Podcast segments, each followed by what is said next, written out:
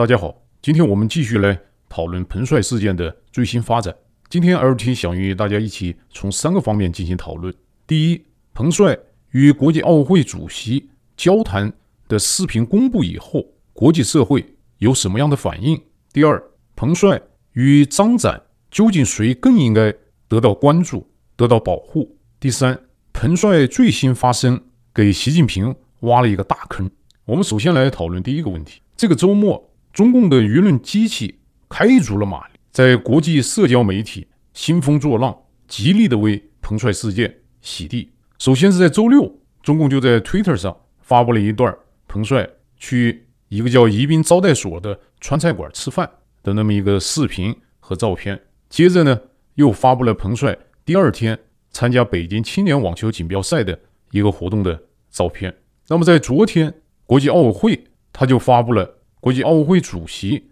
与彭帅。通过视频交谈的照片，而且呢，国际奥委会主席向舆论转告，彭帅在交谈当中表达了两个观点。第一个观点，他目前很安全，在北京自己的家里边。第二个观点呢，他传达了说，彭帅说，请大家要尊重他的隐私。那潜台词就是不要再过问性侵了，不要再为性侵呼吁了。那么这条新闻呢，在国际舆论当中引起了很大的反响，尽管对中国网民来讲一点都不感到奇怪，只不过中共这次操作这个电视认罪或者电视辟谣，它的方式上略微有一点小的创新，因为按传统的套路来讲，应该是中国国家电视台、中国央视的主持人采访彭帅，那么这个是传统的套路。那么这一次呢，中共的这个舆论维稳的方式呢，它。略有创新，他就这个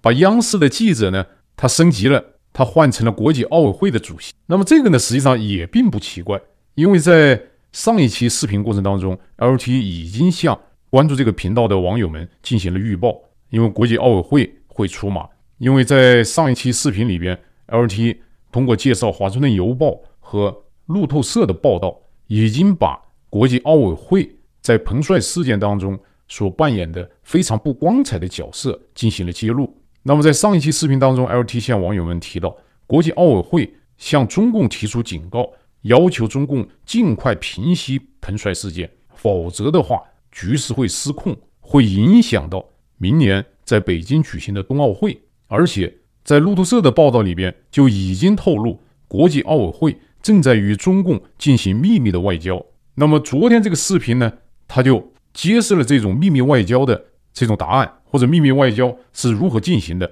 所谓的秘密外交，就是把国际奥委会主席拉到前台，扮演中央电视台的主持人来采访彭帅。所以说，从舆论来看，中共的这些维稳的这些做法、大外宣的这些做法，并不意外。如果有一点新奇的话，他们就是把这一次央视认罪的这样一个。央视主持人换成了国际奥委会的主席。那么，在这个中文的舆论当中，对中共的这些套路啊、招数啊，呃，并不感到意外，也无所谓对这个事件呢有没有什么影响或改变一些什么态度。因为中共他还在回避矛盾，在掩盖真相。那么，对于在中国网民看来白傻甜或者很天真的西方舆论，他们是怎么看中共的这样一次表演呢？那么，LT 也帮助网友们呢收集了一下最新的。国际舆论的一些评价，首先，国际舆论最关注的还是 WTA 的态度。国际女子网球协会是这一次推动彭帅事件成为国际热点的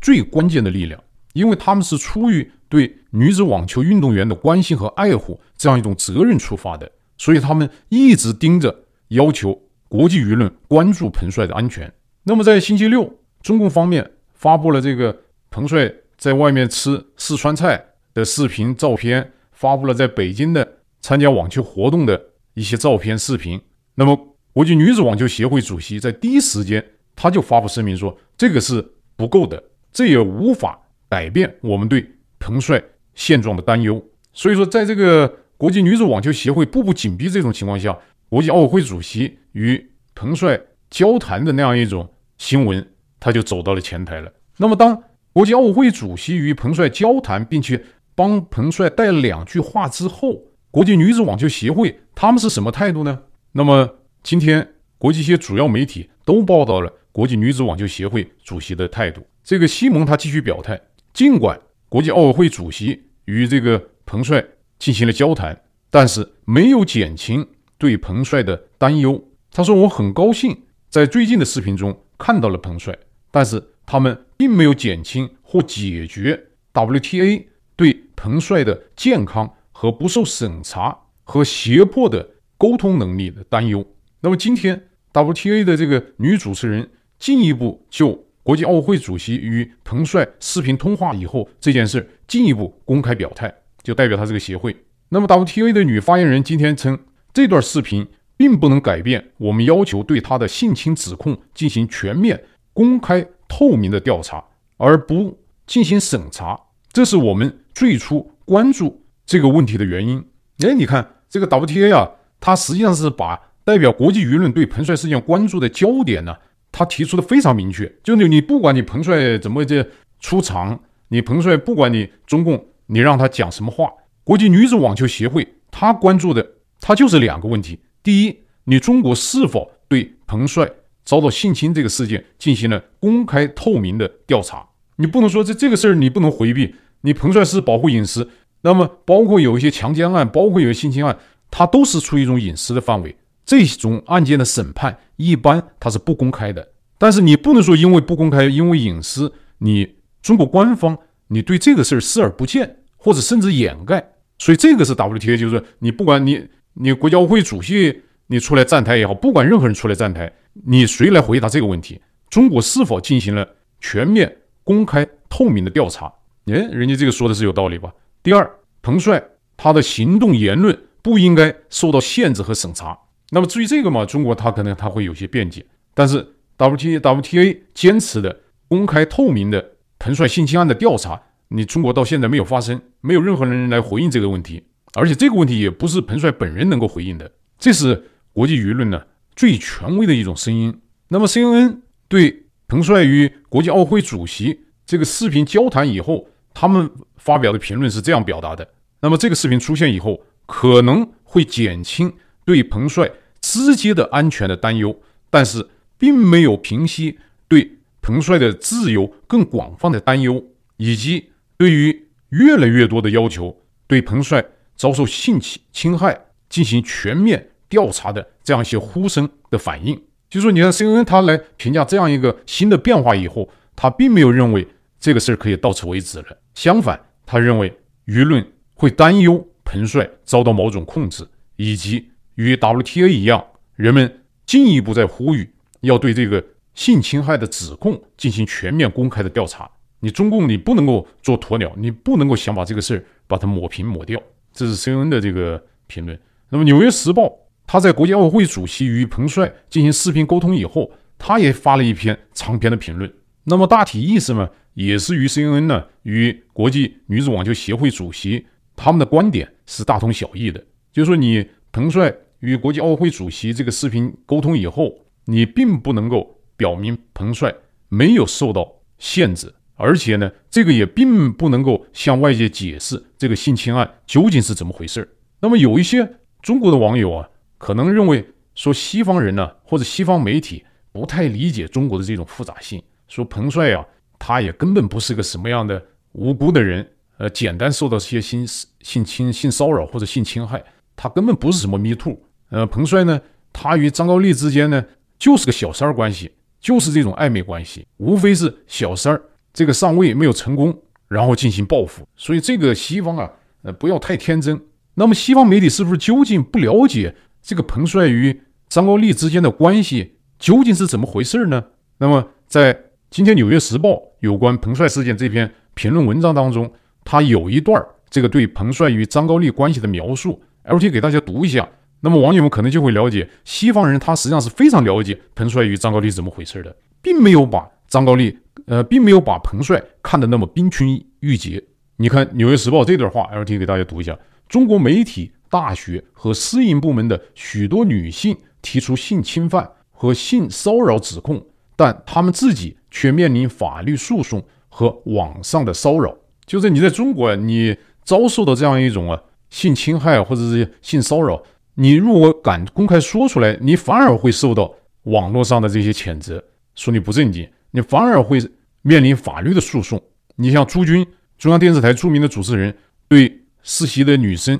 进行性骚扰，那最后法律支持，当然支持朱军了。中央电视台《纽约时报》他继续评论道：“根据彭女士十一月二日在中国无处不在的社交媒体平台微博上的已验证的账户，你看人家说是非常远，说的非常准确，也验证的实名认证的账户发布的信息。”她第一次见到张先生是当他是后起之秀时，他是天津的省委书记，北京附近的一级港口城市。那应该是二零一二年之前的一段时间。他与一九九九年搬到天津开始专业培训，当时他才十三岁。彭女士的帖子描述了一种矛盾的关系。你看这个《纽约时报》，它并不是像我们有些中国网友担心说西方媒体弄不清他们这些肮脏。你看他非常清楚，彭女士的帖子描述了一种矛盾的关系，在于张先生下棋和网球之间的交替，或者感觉被他忽视，或被他的妻子嘲笑。他并没有明确承认两人在年龄和权力上的差距。浪漫的吸引力是如此复杂，他写道，就是彭帅，他写道，浪漫的吸引力是如此的复杂。张先生于二零一二年晋升为政治局常委。成为习近平手下的副总理，他在委员会任职五年后卸任。彭女士说：“大约在那个时候，张先生强迫她发生性关系，我一直在哭。”他写道：“你看这个《纽约时报》啊，对彭帅与张高丽之间，他们是一种什么样的关系？你看他感觉很准的，他没有那么用中文来表达说不论恋，但是他把那样一种复杂的关系他说得很清楚，但是他就。”还是抓住彭帅自己说的，他一直在哭，被逼发生性关系。所以说这个呢，就是西方人呢，他对彭帅与张高丽的这样一个丑闻或者是绯闻这样的事件的理解，他并不比中国人理解的差，他非常清楚怎么回事。而且中国网友也不要担心，就西方媒体会不会看不透中共在做这样一种舆论维稳，中共在人造这样一种反转。这个你不要低估西方媒体的或西方人的他们的一种理解力和鉴别力。而且给大家读一段这个 CNN 的评论当中的一段话。CNN 的评论，这个胡锡进呢，这个中国环球时报的主编胡锡进的维稳的，你看他写道：有哪个女孩能在压力下装出如此阳光的笑容？国营小报环球时报的主编胡锡进在周日的一条推文当中问道，并附上了彭在北京一场。青少年网球比赛中为儿童签名的大号网球的笑脸片段，胡在推特上写道：“那些怀疑彭帅受到威胁、受到胁迫的人，他们的内心一定是多么黑暗，他们的国家肯定有很多很多被迫的政治表演。”你看这个 CNN 呢，把这个胡锡进的这样一个丑态 毕露的这样一个推文呢，拿拿出来示众啊，就拿出来嘲讽啊。你就能够理解，就西方媒体对中共的这样一种表演呢，贼喊捉贼啊，他们是了如指掌的，是非常清晰的。那么，为什么西方这些媒体要抓住这个 Me Too 呢？就抓住这个性侵害呢？而有些中国网友并不赞成这个彭帅是一种 Me Too，因为他们之间是有这样一种恋情，这个他就可能是有文化差异的理解。你哪怕婚内的强迫性关系，那也是强奸。那么，在中国法律上有这样表述，在民间是不认可的。同样。彭帅与张高丽之间，他们之间确实是有恋情，他并不是一种陌生人之间的一种强奸或者性骚扰。但是在西方的 Me Too 运动当中，有很多案例就是这样一种啊不论的关系当中的一些性骚扰或者是性侵，他也会得到社会的一些声张。你包括有一些大的媒体里面爆发的，呃，老板对女主持人之间，即使发生了情人关系，但是指控性骚扰仍然被社会采信。所以这个呢，就西方国家对彭帅事件，它有很多关注点，其中有一个关注点呢，焦点在 Me Too 上呢。这个呢，LT 认为啊，这个是个文化差异的问题。这个西方抓这样一个 Me Too 这样一个宣传的重点呢，它没有什么问题的，因为这个对普通西方人来讲，他真正关心中国和中国问题的人呢是非常少的。你如果要唤醒民众对这个问题的关注的话，你只能借助像个 Me Too 这样一个传播手段，才能引起更多人的关注。所以这个呢，中国网友啊，可能也需要对这个方面呢进行一下理解。就他不可能完全是按照中国人对这个事件理解的一些原则来进行报道或者来进行声援。所以，通过以上分析，我们可以看到，彭帅事件在西方舆论当中没有完。尽管彭帅亲自出场，亲自与国际奥委会主席进行了交谈，但是这个并不能够解除外界对彭帅的担忧，也并不能够解除外界对彭帅遭受性侵案的关注。那么，这是第一个与网友们交流的问题。在彭帅与国际奥委会主席交谈之后，国际舆论持续继续在关注彭帅事件。那么，第二个问题想与网友们一起讨论一下，就有很多中国的网民提出一个问题，说国际舆论很堕落。那么，当前更应该关注张展。彭帅无论是从他的价值观，还是从他的行为方式来讲，他与张展不可比拟。那么，面对今天中国的民主自由，国际舆论更应该关注张展。那么，相信很多网友啊，都会多多少少会有这样一种想法，或支持这种想法。那么，昨天呢，这种想法在海外中文舆论当中呢，就达到一个高潮，因为呢，这个在中国很有名的有一个和商这个电视片的这样一个主执笔人、总撰稿人苏小康六四以后也流亡在这个国外。他昨天他就在 Twitter、Facebook 他发表了这样一个观点，他就说为什么要去关注那个彭帅？国际舆论目前更应该关注张展。那么苏小康的这样一种观点呢，引起了广泛的这个议论和讨论，赞成者不少，反对他的人呢也不少。那么 LT 怎么看这样一个观点？LT 认为这个观点没有问题，你无非是站在什么角度来看这样的问题。张展是这一次全球大疫情过程当中，他是揭露疫情真相的一个代表性、标志性的人物，他也被舆论认为四大在揭露疫情真相过程当中的中国的公民记者之一。张展他是在武汉疫情很严重的时候。突破各种封锁，他到了武汉第一线，他向全世界报道了武汉疫情的真相。那么这个呢，行为他就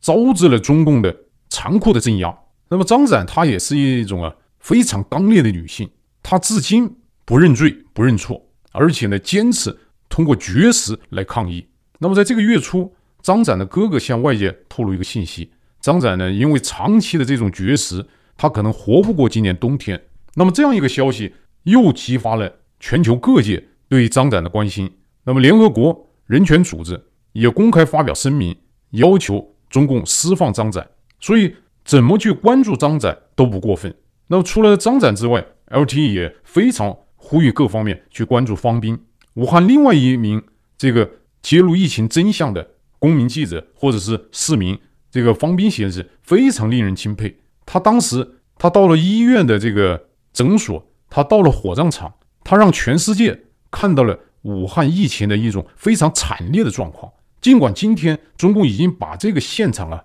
灾难现场已经清洗得一干二净，甚至把武汉民众的大脑里边的记忆也洗得一干二净，但是方斌在疫情当时，他向全世界报道的武汉疫情惨烈的那样一种状况，成为记录那一段历史的非常珍贵的资料。你特别是看武汉所谓第八医院那个尸体袋从车上都掉下来，装人的这个尸体从尸体袋掉上来，他在医院待那么一会儿，七八个人都死了。到火葬场也是，那非常的惨烈的那样一种状况。那么方斌到今天杳无音信，是死是活都不知道。所以说，苏小康先生或者其他人呼吁应该更加关注张展，LT 是非常赞成的，应该关注张展。但另外一个方面呢？LT 也不赞成说，因为张展需要关注，说国际舆论你不应该去关注这个彭帅，这个可能就是我们有点自相情愿了。就国际舆论他愿意关注谁，他不会去按你的指导，他要关注谁，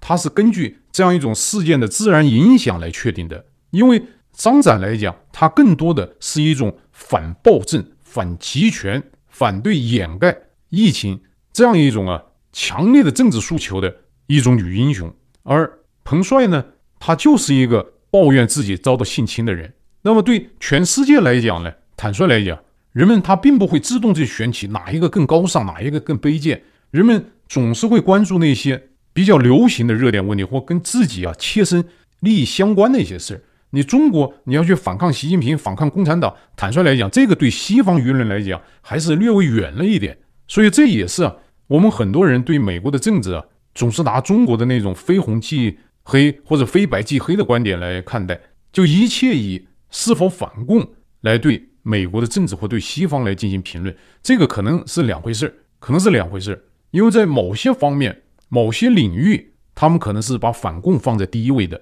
但是在另外一些领域，他们是可能是把一些自由、平等或者开放放在第一位的。那么，这样的西方的舆论就在这种磨合当中。你在某一个时间点，他可能对这种纯政治性的会更关注一些；那么在多数时间点，他可能对一些社会性的问题会更关注一些。所以说，西方舆论关注更加关注彭帅对不对？这个本身这个命题，LT 认为是没有必要的，它无所谓对错。你在你的观点，你可以说对，也可以说错，但是你无法左右。所以这也就是 LT 的这样一个结论，就是我们非常关注张展的问题，而且应该更加关注张展的问题。但是我们不能够因为西方舆论关注彭帅事件，或者关注彭帅事件的声量远远大过张展的这样的声量，我们就去。批评或者纠正西方舆论，那么这个呢，又陷入了一种中共的这样一种舆论控制的思维。所以说，我们不反对西方关注彭帅事件，同时我们尽我们的所能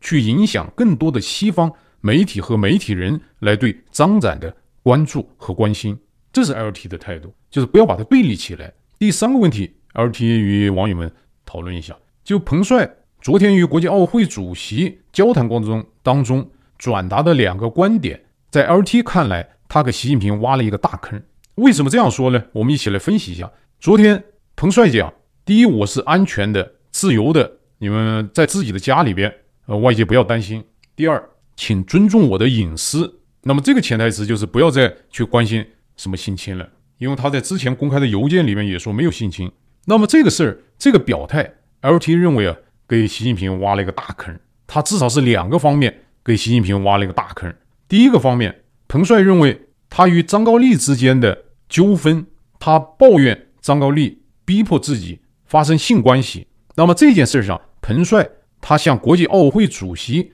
声明这件事他想私了，因为这是隐私，他想私了，不希望外界来干预。那么彭帅说私了，而且公开说私了，这个为什么是给习近平挖个大坑呢？因为这起丑闻的另外一个主角，男主角张高丽不是普通人，他是前中共政治局常委。那么，对于彭帅公开指控的性侵害，彭帅说私了，中国共产党能不能私了？习近平能不能私了？这就是一个重大疑问。这这也是为什么说 WTA 说，尽管彭帅说不要影响呢他的这个隐私，那么 WTA 仍然要关注，要求对这个性侵指控进行全面、公开、透明的调查。这个就是指的你中国共产党在这个事儿，你并不是这个事，他并不是个两个孤立的个人和普通的个人。所谓进入这种 Me Too，进入这样一种啊全球关注的焦点，他是因为性侵者是中共的顶级高官。那么彭帅说私了，明显把球踢给了习近平。